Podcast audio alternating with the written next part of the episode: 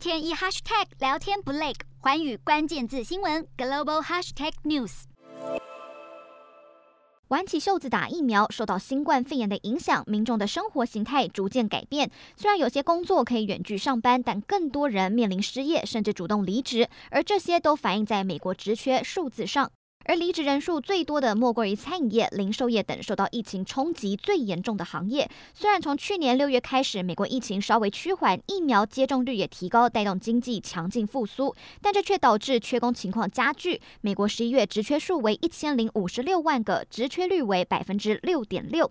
在疫情发生前，大约每二点四个失业工人竞争一个工作机会。然而，若以当前的一千零五十六万个职缺与美国六百九十万失业人口来看，每一个失业工人大约有一点五个工作机会，缺工时企业必须透过更高的奖金、薪资来吸引劳动人口。经济学家分析，大部分的辞职者选择从低薪、规模较小的公司辞职，借此寻求更高薪、知名、弹性的公司工作。瞄准新南向商机，剖析东南亚发展。我是主播叶思敏，每周五晚间九点记得锁定。看见新东协就在环宇新闻 MOD 五零一中加八五凯播二二二及环宇新闻 YouTube 同步首播。